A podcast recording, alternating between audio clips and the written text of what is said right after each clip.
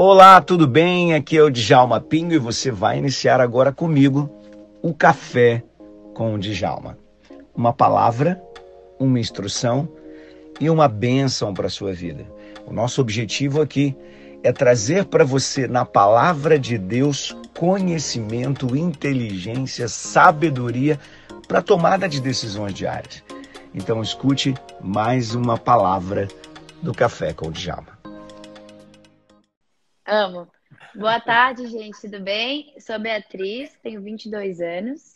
E é muito engraçado o Djalma falar isso, né? Porque a maneira como a gente se conheceu faz o que? Um mês. Foi muito engraçado. Eu tava na, na internet é, e eu sempre fui evangélica, sempre tive esse berço espiritual desde pequena. E eu vi um vídeo seu, comentei no seu vídeo e você falou assim para mim: ah, vem me seguir, vem aqui me acompanhar. E aí eu te segui, você me seguiu de volta. Eu falei, cara, ele me seguiu de volta, né? A gente já ficou naquela. E aí um dia Deus falou muito no meu coração e eu falei assim, nossa, queria marcar de conversar com ele, né? Contar um pouco da minha história para ele, saber o que, que ele faz, o que, que ele estuda, tudo isso. E aí a gente conversou bastante, né? E aí, entrando nessa, foi, aliás, estou muito grata por estar aqui, gratificante estar por aqui, é, falar sobre a minha história, eu tenho certeza que vai edificar a vida de muita gente.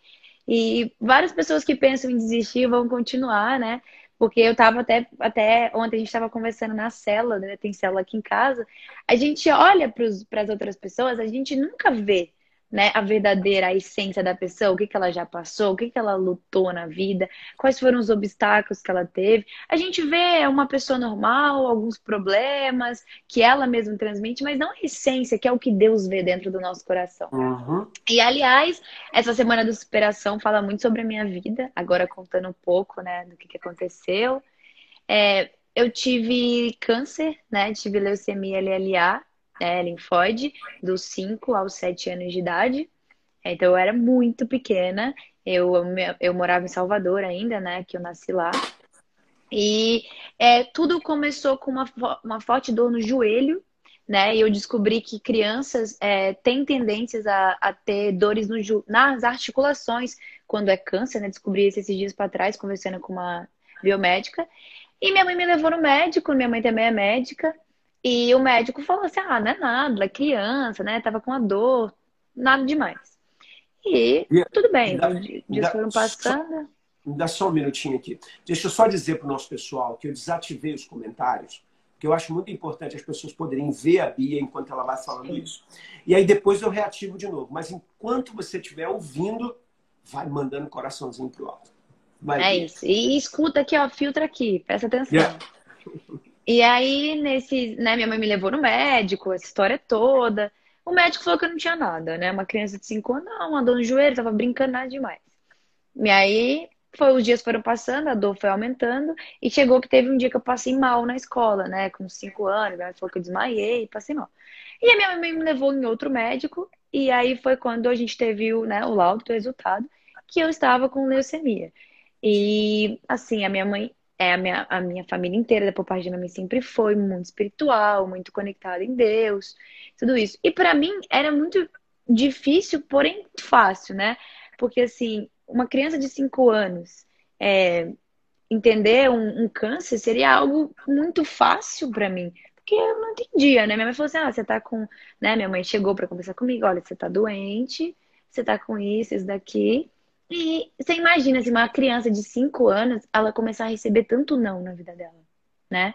Não, tipo assim, não, você não pode ir pra praia, não, você não pode ter contato com criança, você não pode fazer nada. E assim, né? Eu até me emociono falando normal. Começou é... a entrar um, um, sistema de limitação, né? Exatamente, né? Porque assim, aí minha mãe foi começando a ver, né, o que, que ia acontecer comigo, né? Porque assim, minha mãe sendo médica, ela sempre ficou nessa linha de frente com essas pessoas, com, né, com, com todos esses tipos, mas a gente nunca acredita quando é dentro da gente, quando é da nossa família, quando acontece com a gente. E aí é, a gente né, começou a ter os tratamentos, no começo ainda foi para descobrir, no começo eu ainda estava muito bem, né, não tinha tanta restrição, limitação. É, aí depois eu comecei a ter muita fraqueza, né? Ficava muito fraca, não conseguia comer, Aí depois a gente, minha mãe falou, olha, a gente, aí minha mãe casou de novo, a gente teve que se mudar, foi quando a gente foi para Minas. E eu me tratei no Boldrini, uma clínica, a maior, né, o maior hospital de câncer que tem, é, em Campinas, que foi quando eu iniciei meu tratamento.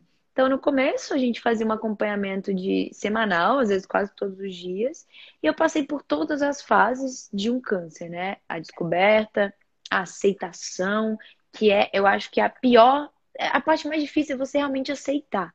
E para mim era muito difícil, com 5, 6 anos, entender por que, que eu estava ficando careca. Uhum. Né? Por que, que eu estava perdendo cílios?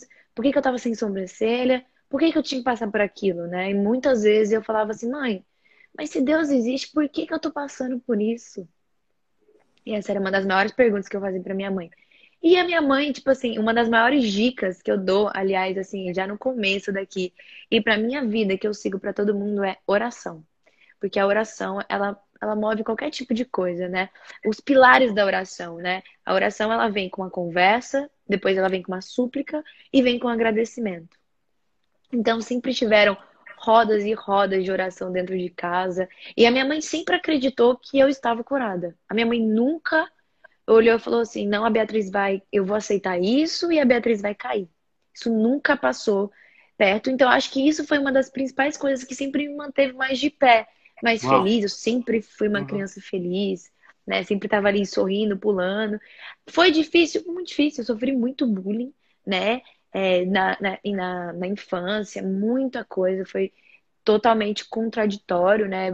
Ir para a escola assim de, de bonezinho, tanto que eu acho que você, né, que é formada em neurociência, pode falar. A gente vai criando é, uns traumas, porque assim, demorou muito para eu conseguir usar um boné de novo. Porque eu ficava relembrando da época é. que eu tive isso. Botar né, o boné criava boné. um gatilho, né, de tudo aquilo que você passou, né?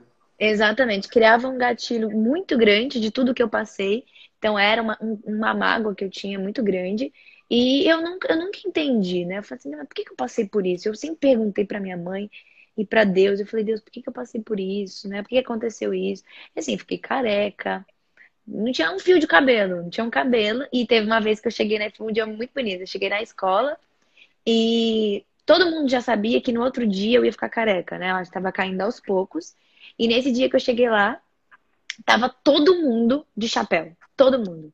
E a professora, a escola inteira, sabe? Tava os meninos de azul, as meninas de rosa, tava a escola inteira. E ali naquele momento, falei assim, nossa, diferente, né? Tô, e assim, sete anos. Tô, tô, tô tendo um apoio, né? Não tô sozinha, não tô abandonada. Deus tá comigo, Deus tá comigo, eu tenho minha família, eu tenho todas essas outras pessoas que, mesmo sem entender, me fazem me sentir uma pessoa especial. Porque você é uma pessoa especial. Quando você tem um câncer, né? Quando você, você é especial. Não tem como falar que você é igual às outras pessoas, que você não é. E aí as pessoas, elas sempre se sentem mal. Às vezes, ah, porque eu sou uma pessoa especial. Mas você é especial porque simplesmente você tem limitações. Você é especial porque não é todo lugar que você pode estar. Não é com qualquer pessoa que você pode estar. Então, a minha infância foi muito difícil, né? No começo ainda tinha sido mais difícil ainda.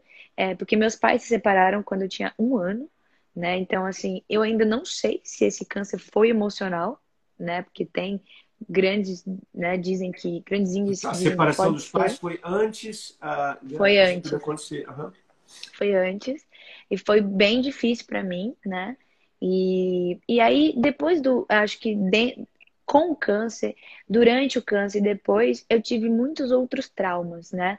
É, exemplo, eu desenvolvi uma, uma, uma rejeição com meu pai, né? Porque assim, na primeira cirurgia que eu fiz, eu queria que ele estivesse lá e ele não estava lá. E eu não entendia por que, que ele não estava lá. Então, tudo eu me culpei a vida inteira, porque eu achei que o câncer fez meus pais se separaram. O câncer fez a minha mãe sofrer, né? Eu sempre tive esse isso de jogar muito para mim as coisas, né? De me culpar Puxar muito. Pra você, né? Uhum. Falei, gente, sempre me culpei muito. Falei nossa, minha mãe sofreu e tal. E eu lembro um dia que a minha mãe, eu tava muito doente, né? Cheguei a vomitar sangue, quimioterapia, não foi fácil. Aí a minha mãe tava, tava sentada assim no, na, na maca e eu tava conversando com ela. E eu falei pra ela, ela tava chorando. Eu falei, mãe, você não precisa chorar. Eu falei assim, eu tô curada, Deus vai me curar, né? E ela falou assim que naquele momento, uhum. quando ela viu que eu, criança, podia entender isso, as coisas ficaram muito diferentes, né? Porque o jeito de você lidar fica mais fácil. Sim. Né? Foi muito difícil, sabe? Mas assim, se eu tô aqui hoje, é porque tudo tem um propósito, né? Foi uma, Uhum. uma superação muito grande para mim, né? Assim, tanto que eu sempre tive vergonha de falar sobre isso. A gente tem, é normal. Sim. É, tanto, é, vamos colocar em pauta aqui, mulheres que sofrem relacionamentos abusivos, eu também já, já sofri, tem muita vergonha de poder se abrir para falar sobre isso, porque é, a gente tem esse medo de mostrar que a gente aceitou esse tipo de situação, né? E o câncer eu tinha Então, vergonha peraí, você de está dizendo falar. para mim que essa moça de 22 anos, brilhante desse jeito, inteligente, influencer, tocando rebu, evangelizando, fazendo. Opa, travou. Aí São dos pais, bem pequenininha, enfrentou o câncer, passou pelo câncer, sofreu bullying na escola e ainda teve um relacionamento abusivo. Sim, fora que eu também tive depressão e anorexia. Meu Foi pai. muita coisa, né? Foi muita coisa, já, muita, mas assim, muita. Por isso que eu falo, tenho 22 anos, eu já vivi tanta coisa na minha vida que, que hoje em dia não tem mais o que viver, sabe? Eu falei, já vivi tudo. Passei por Construiu muita coisa em 22 anos só, né? Muita coisa, mas essa palavra superação é a palavra que segue a minha vida. Porque todo mundo, muita gente, né, olha e fala assim, nossa, ela é isso, ela é aquilo, tudo, né, vem com aqueles apontamentos, né, julgamentos.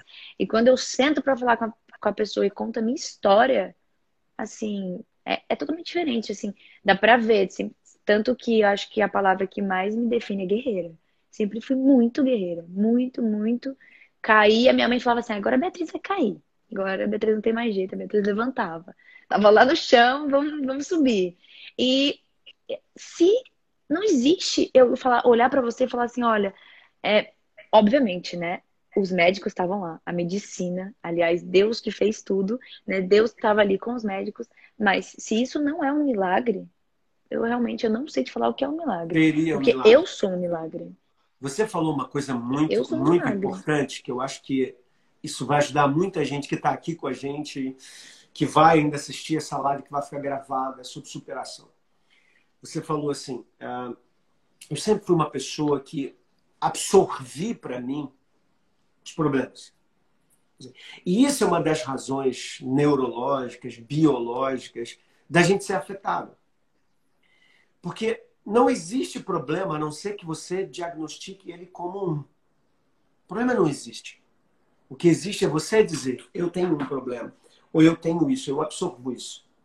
E isso é tão realidade que ah, o apóstolo Pedro, eu estava separando aqui o texto, o apóstolo Pedro, no, no- no capítulo 5, ele vai falar sobre isso. Quando ele diz lá no versículo 6, ele diz assim: humilhando-se, pois, humilhai-vos, pois, debaixo da potente mão de Deus, para que a seu tempo ele vos exalte. Então ele está colocando uma condição do seguinte: você vai ter condição na vida, momentos na vida, em que você vai sofrer. Você vai tomar pancada.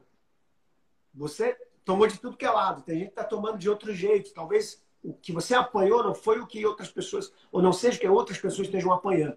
Mas o fato é que a gente está sempre apanhando na vida. A gente sempre tem desafios. E aí o apóstolo dá esse recado.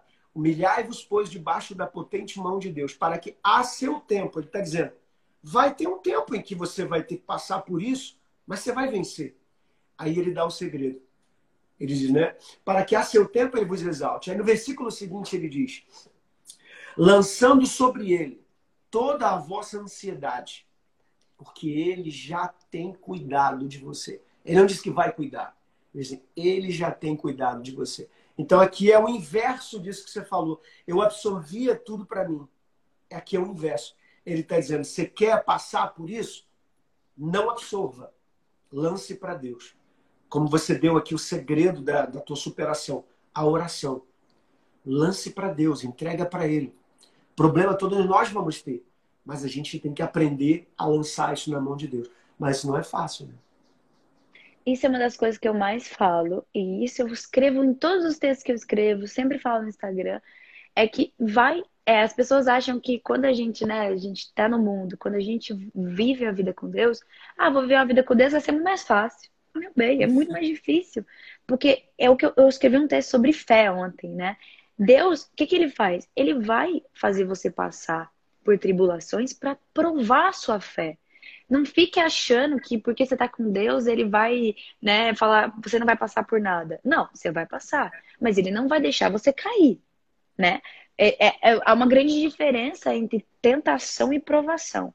A tentação, ela é sua. Entendeu? É você e você ali. E o objetivo e dela é te derrubar, né? É a tentação, você vence. Se você não vencer, porque você tá. A carne tá mais forte que o espírito. Agora, a provação, você vai cair na provação, você vai chorar, você vai enjoelhar, você vai derramar lágrimas. E depois da provação, vem a aprovação. Então, assim, sempre tem os dias de luta e os dias de glória. E eu tenho uma coisa que uma amiga minha fala para mim, toda vez ela faz para mim, ela fala assim: se você está com raiva de alguém, se você está com você que tá, a pessoa não tem nada a ver com isso. Ninguém é a outra pessoa, você escolhe sentir, você escolhe esse sentimento, você escolhe sentir a raiva dentro do seu coração, você escolhe sentir a rejeição dentro do seu coração. Você pensa, né, o que você é o que você pensa. Os nossos uhum. pensamentos formam nossos sentimentos. E toda vez, mas é muito difícil, né? É, e eu escrevi exatamente sobre isso ontem, falei na cela. Qual é o maior abismo entre a fé e a promessa? A ansiedade. A ansiedade é falta de fé, é falta da gente crer, é falta da gente ajoelhar e orar e pedir para Deus, né? E aí, uma vez, é muito engraçado, né? Que eu levo esse, esse semblante de evangelista, porque onde eu vou, eu falo de Deus, eu falo do que Deus fez na minha vida, porque isso não é assim, estou aqui, vou ensaiar. O Espírito Santo toca, sua, você começa a falar. Sua vida tem esse sentido, né? Isso tudo faz sentido na sua vida. Né? Exatamente. E uma, eu faço eu faço unha aqui embaixo de casa e a gente tava, entrou nesse papo com o atendente e a manicure tava ali fazendo unha e ela me interrompeu e falou assim, mas como é que é esse negócio de orar? E ela me perguntou. E aí eu falei pra ela, falei assim, olha, faz isso, não sei o que. Você já... Aí eu, eu indiquei aquele filme, Quarto de Guerra, que é um, pô, é um dos melhores filmes pra mim. Sim. E aí eu indiquei esse filme pra ela, falei assim, vê esse filme e tal. E eu falei pra ela, olha, semana que vem eu vou encontrar com você e sua vida vai estar tá mudada. Aí eu cheguei lá na outra semana, ela falou assim: Nossa, Bia, eu orei e Deus falou isso para mim e aconteceu isso na minha vida. Com uma simples oração, ela falou assim: Eu não consigo mais parar de orar. Eu falei assim: É isso, Uau. esse é o segredo. Eu falei assim: Esse é o segredo, né? É, quando uma... você entende a, que a oração é a chave de tudo, é, é vira, não vira né, aquele negócio de obrigação, né? Quando você tem um ministério, tudo bem, vira uma fase de obrigação, mas você sente prazer em estar ali falando com Deus, conversando e tudo, E tudo, na verdade, Bia, tá, tá aqui. Porque, assim, nós somos movidos ou pela dor ou pelo amor. São as duas coisas que nos, que nos movem. A dor, ela pode fazer você fugir de, de, de, de coisas, porque você sente o medo, a ansiedade, enfim, você não quer sofrer aquilo. Ou a dor pode uh, trazer para você um significado diferenciado. Quer dizer, a gente, a gente até diz isso no coaching, que a dor aponta para o propósito. Porque a gente, quando vai para resolver a dor do outro, principalmente, a gente descobre que a gente nasceu para aquilo, né? Mas tem uma coisa que assim eu acho legal elucidar, né? Quando você falou assim, a, a fé ela, ela, ela vem para vencer a ansiedade. E é, essa é uma realidade. A fé é o antídoto, é o remédio. Eu sempre, quando explico sobre medo e sobre ansiedade, porque tá tudo na mesma esteira, né? A ansiedade é o início para o medo, ou, e o medo também é o início para a ansiedade. Tudo isso acontece porque a pessoa ela, ela não tem ela não tem uma habilidade para lidar com o incerto. Quer dizer, o medo, na verdade, é a não aceitação de uma incerteza. Então eu tenho medo do que vai acontecer amanhã, porque eu não sei se aquilo vai ser bom para mim ou não, se aquilo vai doer ou não. Então eu evito aquele medo. Isso me gera ansiedade. A ansiedade de não saber como vai ser. E o que é a fé? É exatamente o oposto disso. Eu até brinco que ah, o oposto de fé não é o ateísmo, não é a ausência de fé, mas é o medo. Porque o que é a fé? É um firme fundamento das coisas que eu espero. Ou seja, é a certeza de uma coisa que vai acontecer no futuro, mas que eu não tenho condição de, de, vamos dizer assim, tecnicamente de prever. Mas eu tenho certeza que vai acontecer. Então eu não só sei aqui no meu coração, mas como de alguma forma eu visualizo. Porque a fé trafega em três ambientes: visualização, sentimento e atitude. Então eu começo a agir por uma coisa que eu sei que vai acontecer. Isso é completamente o oposto do medo e da ansiedade. Então, aquilo que você falou é exatamente isso. Se eu tiver fé, ou se eu construir esse mecanismo de fé, a minha ansiedade vai diluindo, o meu medo vai diluindo. Isso te ajudou muito a vencer, né? Não, muito. E assim, né, pensando nisso, como é que você, você é, que você fala para uma criança, né, que eu fui de 5, 7 anos de idade, é, como que, que a gente, né, faz essa, essa fé, como que a gente exerce essa fé, sendo que eu tô ali careca, vomitando sangue, fazendo quimioterapia à beira da morte. Assim, sabe? Por quê, né? As pessoas perguntam assim, mas por que, que eu devo ter fé? Por que eu devo acreditar nisso? Uhum. Porque quando você tem fé, é o que você falou, você já sabe que você vai sair daquilo ali. Sua uhum. força maior tá lá em cima. A uhum. fé, literalmente, quando você, né, a gente fala muito disso também, aliás, né, você, fala, você faz isso no coach. Quando você mentaliza, você materializa. Hum. Porque se Deus colocou no seu coração, é porque já existe. Já hum. existe aquilo ali. Né? Não é à toa assim, é, vamos supor, ah, eu me vi sendo várias outras coisas, me vi sendo uma reunião chamando aqui, me vi é, é, sendo evangelista, pregadora, não é à toa. Deus colocou isso no meu coração. E, e o que você fala, o medo é a pior, acho que a pior doença que tem é o medo, porque o medo deixa você estagnado num lugar, não faz você ir para frente nem para trás, e você fica onde? Você fica no passado e no futuro, mas você nunca tá no hoje. Né? E eu era muito assim.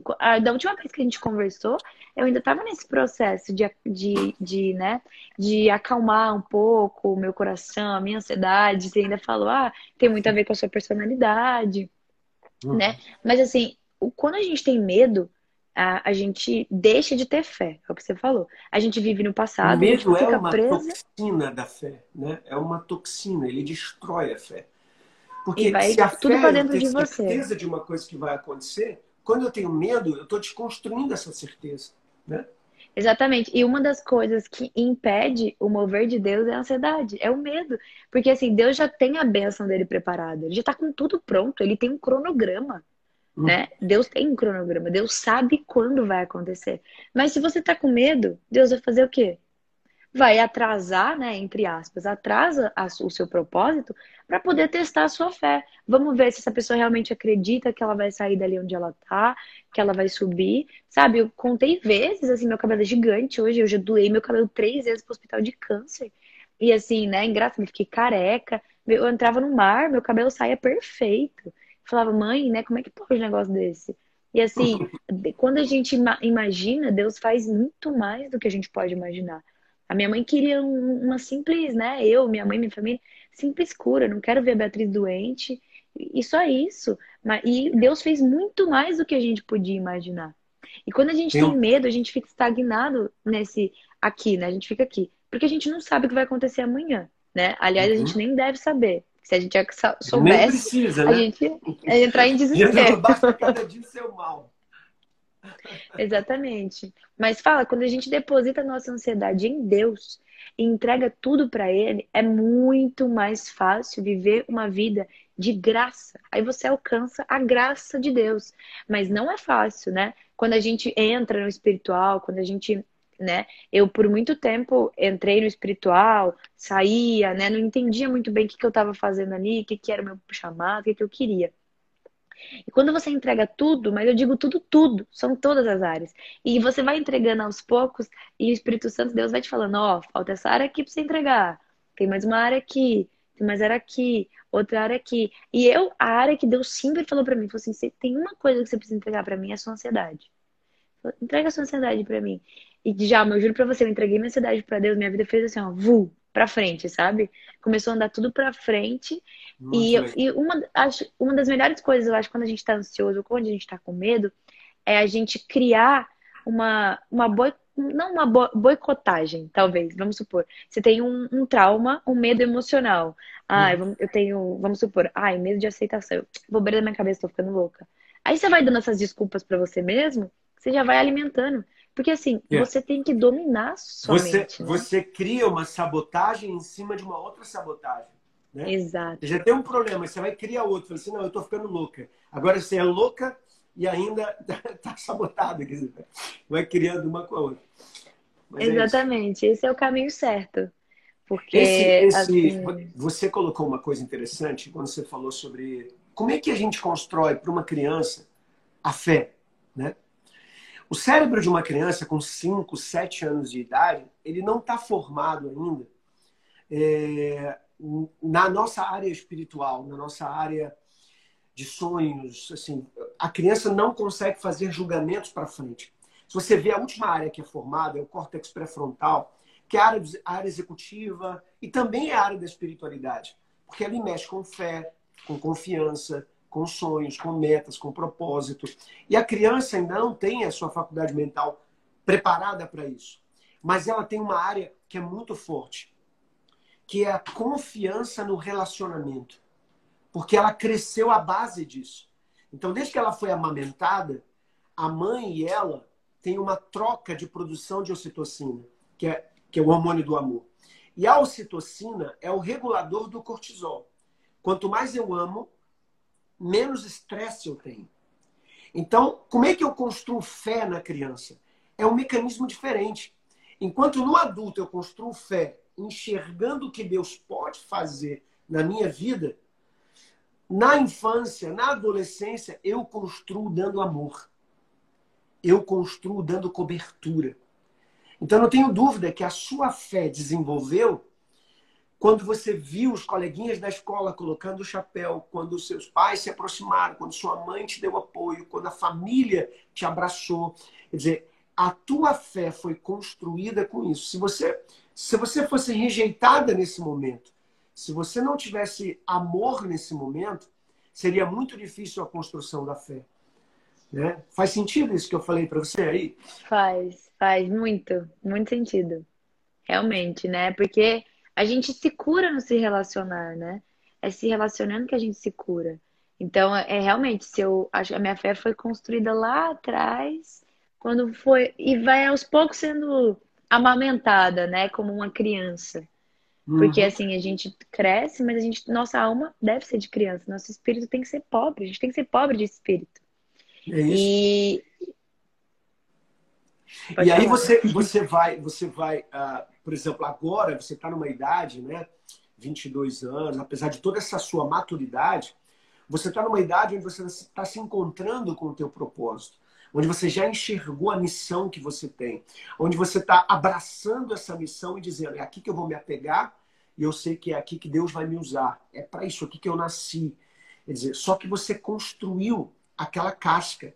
E assim, eu não tenho dúvida nenhuma, Beatriz, que assim, Deus vai te usar poderosamente nessa terra. Amém. E ele vai te usar para dar às pessoas aquilo que você carregou e construiu na sua vida.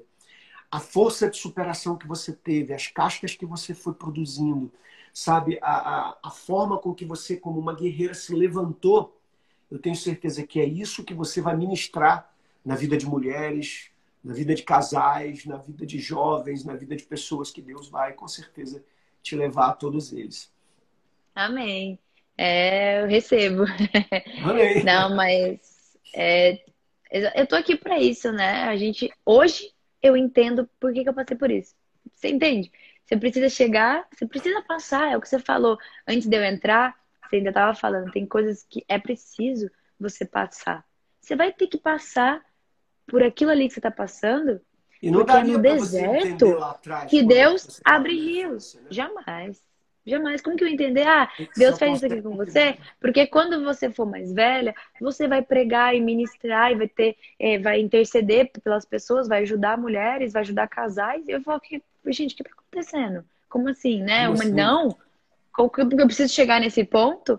E eu, eu sempre falo isso. Você nunca vai conseguir falar sobre algo que você nunca viveu, né? Hum. É muito fácil, né? Você falar Ai, desculpa. Travou. Eu tenho uma frase que eu uso Eu tenho uma frase que eu uso que é o seguinte: você não tem autoridade naquilo que você não tem propriedade. Eu nunca vou ser uma autoridade numa coisa que eu não me apropriei, que eu não comprei para mim, que eu não que eu não tenho nas minhas mãos. Não tem como ser autoridade. Né? Você tem essa autoridade. É, é, exatamente isso. Eu tenho, é exemplo, eu tenho uma propriedade. Eu posso falar sobre meu câncer. Eu posso falar sobre uma anorexia. Eu posso falar sobre um relacionamento abusivo, porque eu vivi isso, né? Me conta essa esse autoridade da porque... anorexia para mim aí. Então, a anorexia foi foi depois do relacionamento, foi durante o relacionamento abusivo, né?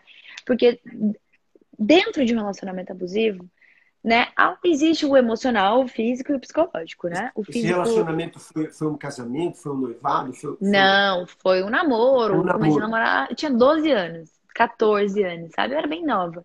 E aí a gente, né, no começo já era mais difícil, mas assim, a gente começou a namorar, é, depois chegou nos 15, 16 anos, duas pessoas imaturas.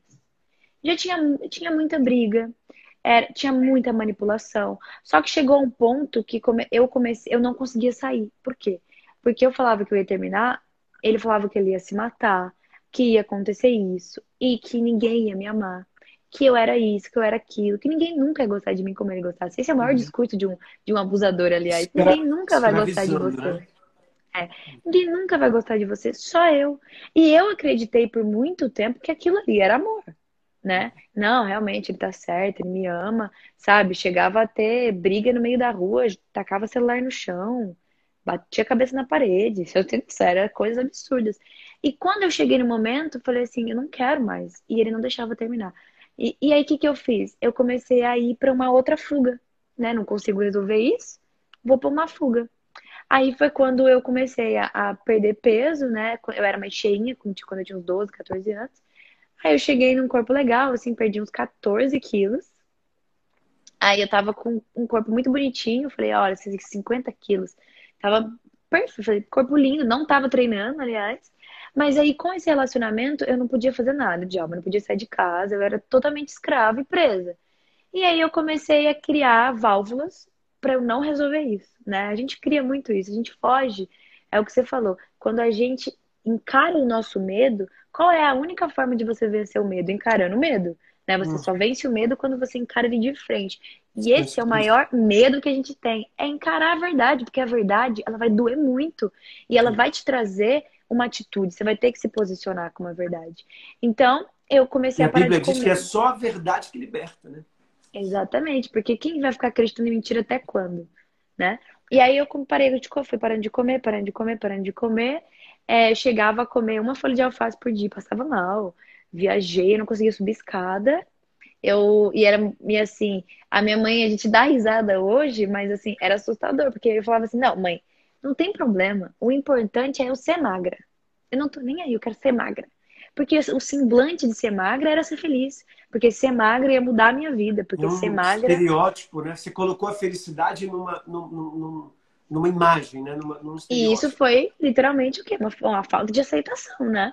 Porque até que ponto você tem que se colocar para os outros e falar assim, não, porque todo mundo vai achar que eu sou bonita porque eu sou magra. Sempre foi, sou magra, né?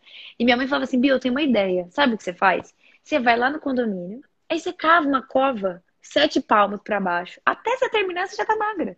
E você já fica ali mesmo. Ela falava, você vai ser magra assim no caixão. E minha mãe falava, Bia, né? E essas coisas. Eu, não, mãe, o importante é ser magra. Era uma, uma válvula. E eu cheguei a pesar, hoje eu peso 60, eu cheguei a pesar 42, 41,800. Caramba. Aí o psiquiatra, aí foi quando eu fui no psiquiatra, ele falou, olha, se você emagrecer 100 gramas, eu vou ter que te internar. E aí eu sempre fui muito autoritária, né? Bati muito de frente, falei, não ligo. Eu Mas isso é porque você é baiana, não? Eu não sei, não. Talvez um pouco, né? Que eu, eu sempre fui muito autoritária. Mandona também, mas sempre fui muito autoritária. Eu sempre tive muita opinião. Para mudar minha opinião é muito difícil, sabe? Tem que me mostrar mesmo que, que ou eu tô caindo ou que vale a pena, né? Ou você me mostra que realmente eu não tô indo pro caminho, ou Ainda podemos ir para outro tá caminho. Então, assim... Graças a Deus. e aí eu, eu fui, né, pesando, pesando 41 e falei. E assim, usei 32 de roupa. Roupa de criança mesmo, de 12, 10, 12 anos usa. E aí, Depois foi quando eu comecei a conseguir voltar a comer, que eu já tinha saído do relacionamento abusivo, que eu consegui comer, consegui voltar. Depois que eu consegui, que eu comecei a entrar nessa vida também de fitness, de gostar de academia. Porque até então foi uma, uma, uma, uma, desculpa. Não vou resolver meu relacionamento. Não vai sair do lugar, vou fazer o quê? Vou arrumar outra coisa. Só que antes da anorexia, eu tive um começo de depressão. Eu comecei uhum. a ficar dentro de casa, comecei a ficar mal, comecei a não querer fazer nada.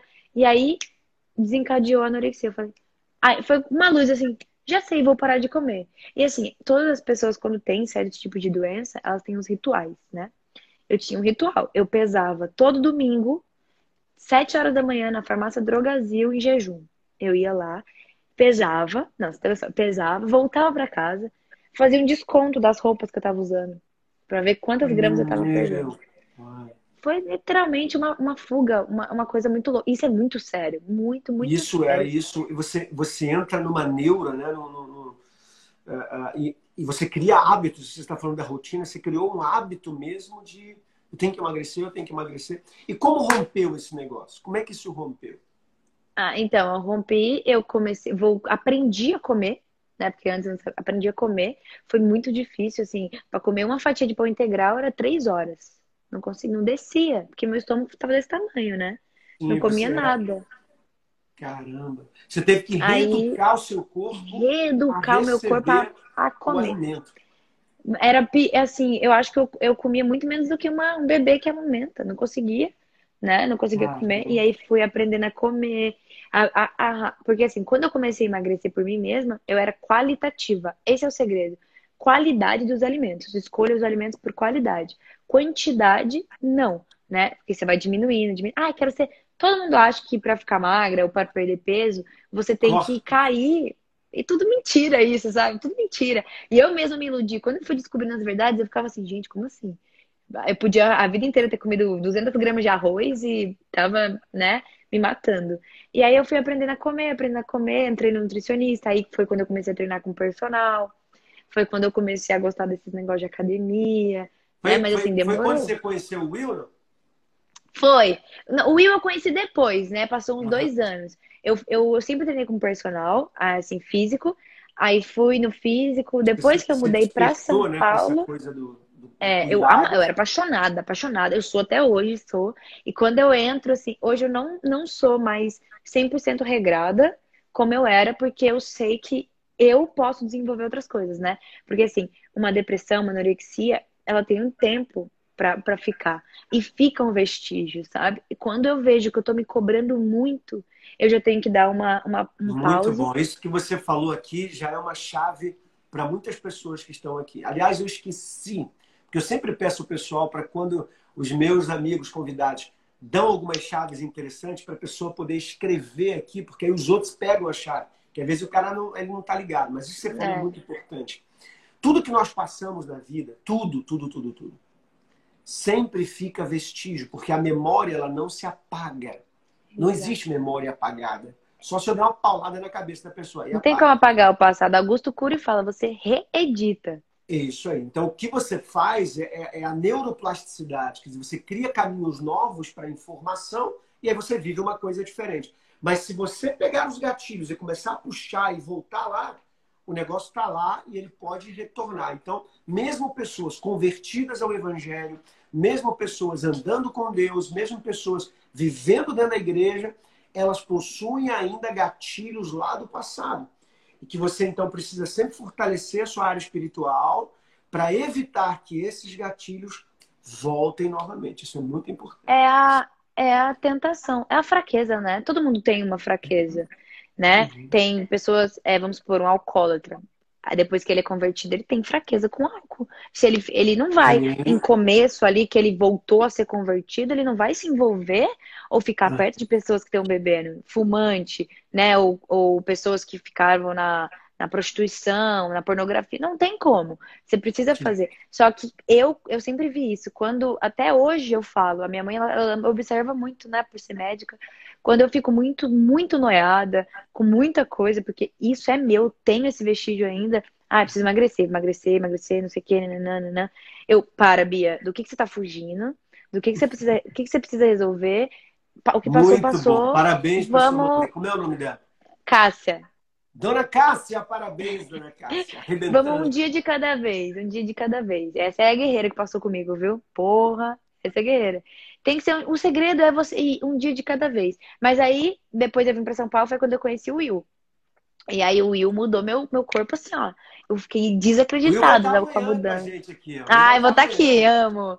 Foi Convidei desacreditada. O- a minha mudança com ele muito, muito foi. Não é assim, ah, radical, você vai morrer, você vai. ser- Não, você vai treinar de verdade. Você vai treinar, treinar. Você não vai ficar sem comer, morrer. Não vai. E o, e o Will sempre foi. ah, Eu, eu falo isso pra ele, né? Eu falei pra ele: o maior diferencial que você tem é o relacionamento e a atenção. Porque as pessoas hoje em dia são carentes de atenção. Isso Sim, explica é. por que, que a gente fica em relacionamentos ruins. Porque a gente fica carente de atenção. A gente, na verdade, só quer uma atenção. E o, o, o grupo inteiro dele, a Mari, o Pedro, eles são muito atenciosos. E aí o Will ligou minha chavinha e aí cada vez mais, né? Mergulhando Agora, de mim- cabeça com o Will. Falei pra ele, cara, É. você vai pegar um cara chato, porque eu sou. Eu vou mergulhar de cabeça. E assim, eu, eu sou assim. E aliás, eu acho que a maioria das pessoas aqui são assim. E por que, que nós somos assim? A nossa mente precisa de metas, ela precisa de alvos, ela precisa de objetivos. Porque são nos objetivos, essa área onde ficam os objetivos, que é o córtex pré-frontal, Uhum. ela é recheada de dopamina. Então a nossa felicidade está em cumprir nossas metas. Você diz, eu vou emagrecer. Então você vai atrás daquilo e tal. Quando você emagrecer, você fala, uau! Só que isso é viciante. Por isso que você entrou na, na anorexia. Foi pelo vício da dopamina, da adrenalina que faz aquilo acontecer. Então é muito importante a gente ter metas sadias. Então não adianta, "Ah, eu vou emagrecer, e aí eu quero olhar para a balança e ver aquilo cair.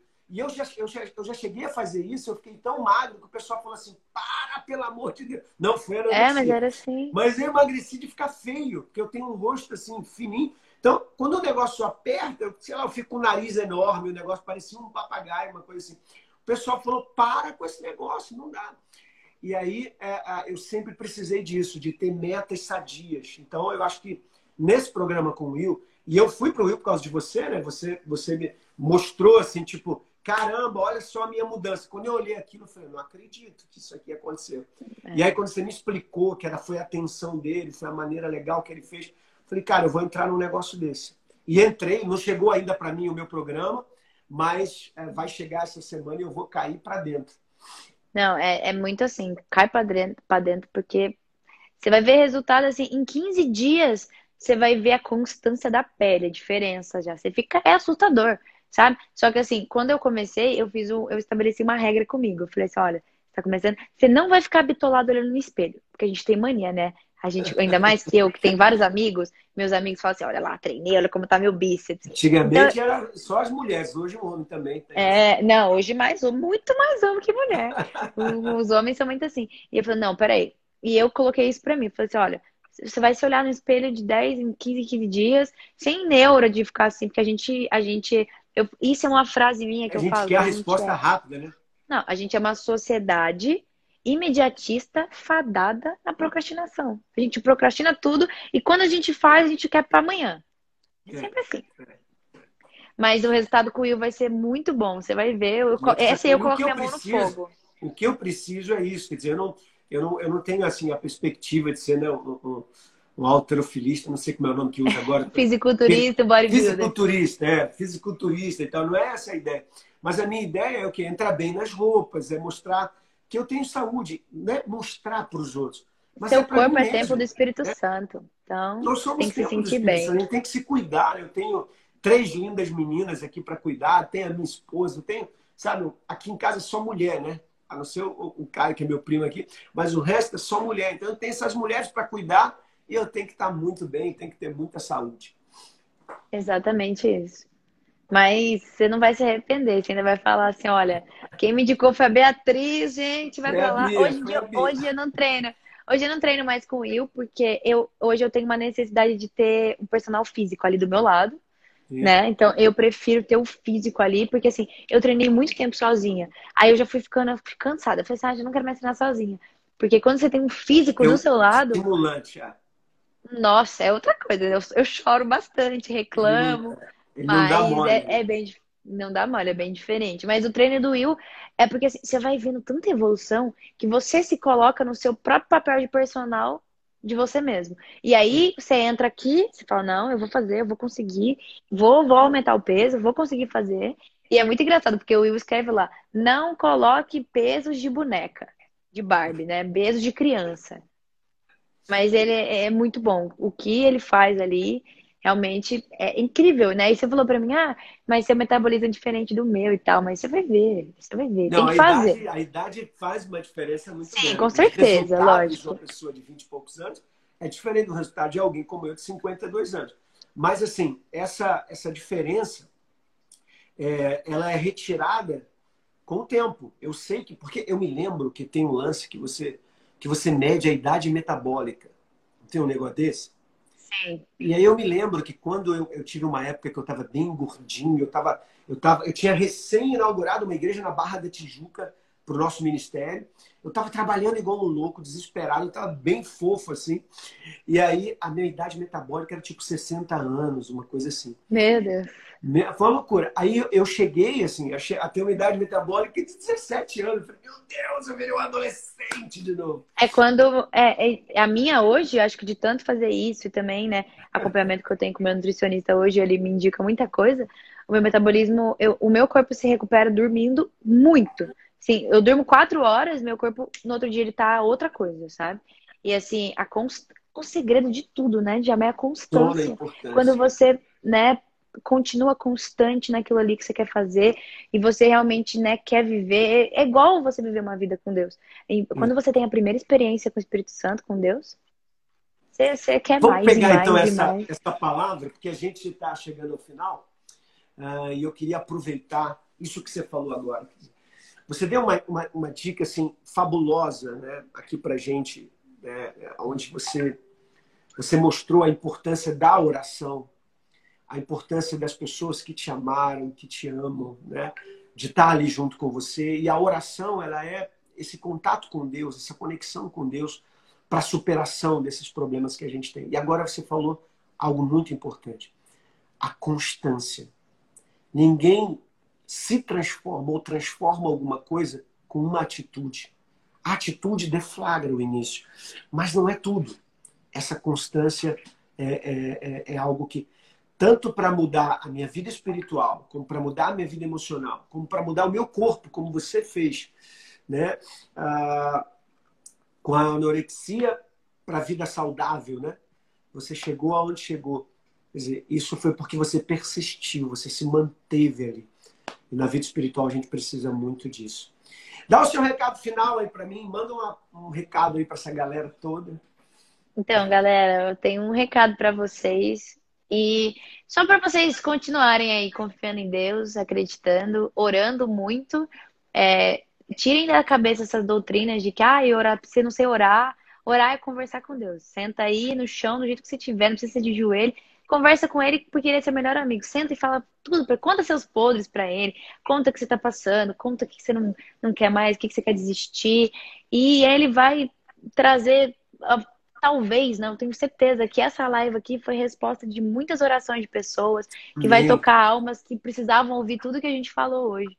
Então, tenha fé, ore bastante e acredite que tudo que você está passando agora vai ser o barco para você saltar, porque é no deserto que Deus abre rios para você passar e para ele te honrar.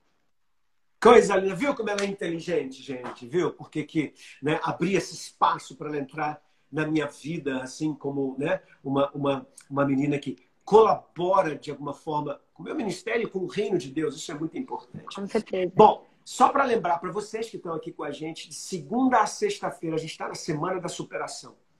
Amanhã a gente vai receber o Will, que você escutou falar aqui, que entrou na vida dela, está entrando na minha vida. Esse cara, ele, ele, ele conhece muito sobre transformação de vida, transformação biológica, mas principalmente transformação de hábito. E é isso que eu queria conversar com você amanhã. Como superar hábitos ruins? Né? Hábitos alimentares, hábitos corporais, hábitos mentais. Ele também é um grande evangelista. Eu acho legal é. ver o Will, né? Ele é um cara assim, focado no trabalho dele, você vê. Mas quando você abre o Instagram dele, você está crente que ele vai falar lá de, né, de, de, de, de como é que come, de como é que shape, né, né, né? Ele já solta a Bíblia zona lá. Ele evangeliza. É mó barato, ele é. cara. Ele, ele tem um chamado sério. muito grande de pregador. Falei isso pra ele esses dias. Muito lindo, muito lindo. E o que eu puder fazer para ajudar e compartilhar, eu vou fazer isso. E assim, eu queria pedir você que estivesse com a gente aí. Ah, e tem mais uma coisa. Você que está comigo, segue essa menina, segue essa menina para você ver como é que ela tem sempre uma palavra, tem sempre uma coisa legal, né? Ela, ela não estudou só a palavra, ela tem outras coisas que ela estudou, enfim, ela compartilha cada coisa muito legal. No sábado, sábado, às 10 horas da manhã, eu vou fazer aqui uma pequena jornada, assim, de duas horas, de 10 horas até meio-dia, no sábado agora, aonde eu vou pegar um resumo de todas as dicas que a doutora Macunha deu ontem, que a Bia deu hoje, tem um pessoal aqui que está aqui anotando, pegando tudo. Aí eu vou pegar a dica do Will e aí depois eu tenho aqui, quem mais, cara? Eu tenho lá o, o Isaac que vai estar tá aqui, o Rafael Bittencourt que vai estar tá aqui. Então vou ter uma galera boa com a gente para dando dica. E no sábado eu vou dar duas dicas minhas. Então a gente vai ter sete dicas para você superar tudo nessa vida. Nossa, não, show, né? Em uma semana você ter sete dicas, você vai alavancar a tua vida assim. Na outra segunda-feira você já vai ser outra pessoa. Para mudar tudo. Bia, é muito é obrigado. Muito, muito obrigada. Tá, pelo seu tempo, por tudo que você compartilhou com a gente. Obrigado por compartilhar a sua vida com a gente. Né? Isso é coisa íntima e você compartilhou.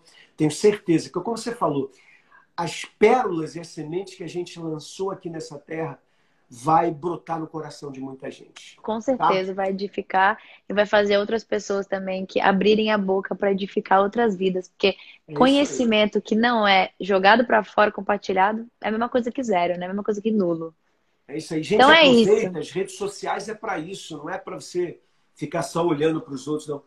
Compartilha, sabe? Não tenha medo nem vergonha. Fala de Exato. Jesus, vai lá. É, e exatamente. E lives, fique né? perto Fique perto de pessoas que vão fazer você subir, perto de pessoas que têm o mesmo propósito de vida que você. Porque se você ficar perto de pessoas que estão totalmente diferentes de vocês, vai se perder. Então, se aproximem de pessoas que tenham que passar, né? Tem experiência, tem coisas positivas, né, para passar para você, não pessoas fúteis que não fazem nada no Instagram, né, a não ser cuidar da vida dos outros.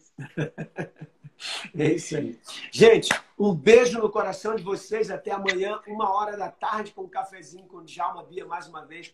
Obrigado. Muito obrigada. Um beijão. beijão. Que bênção foi essa? Você acabou de ouvir o Café com o Djalma. Uma palavra, uma bênção e uma instrução para a sua vida. Convide outras pessoas para estar com a gente, porque com certeza Deus tem revelações incríveis para você. Liga o modo QS.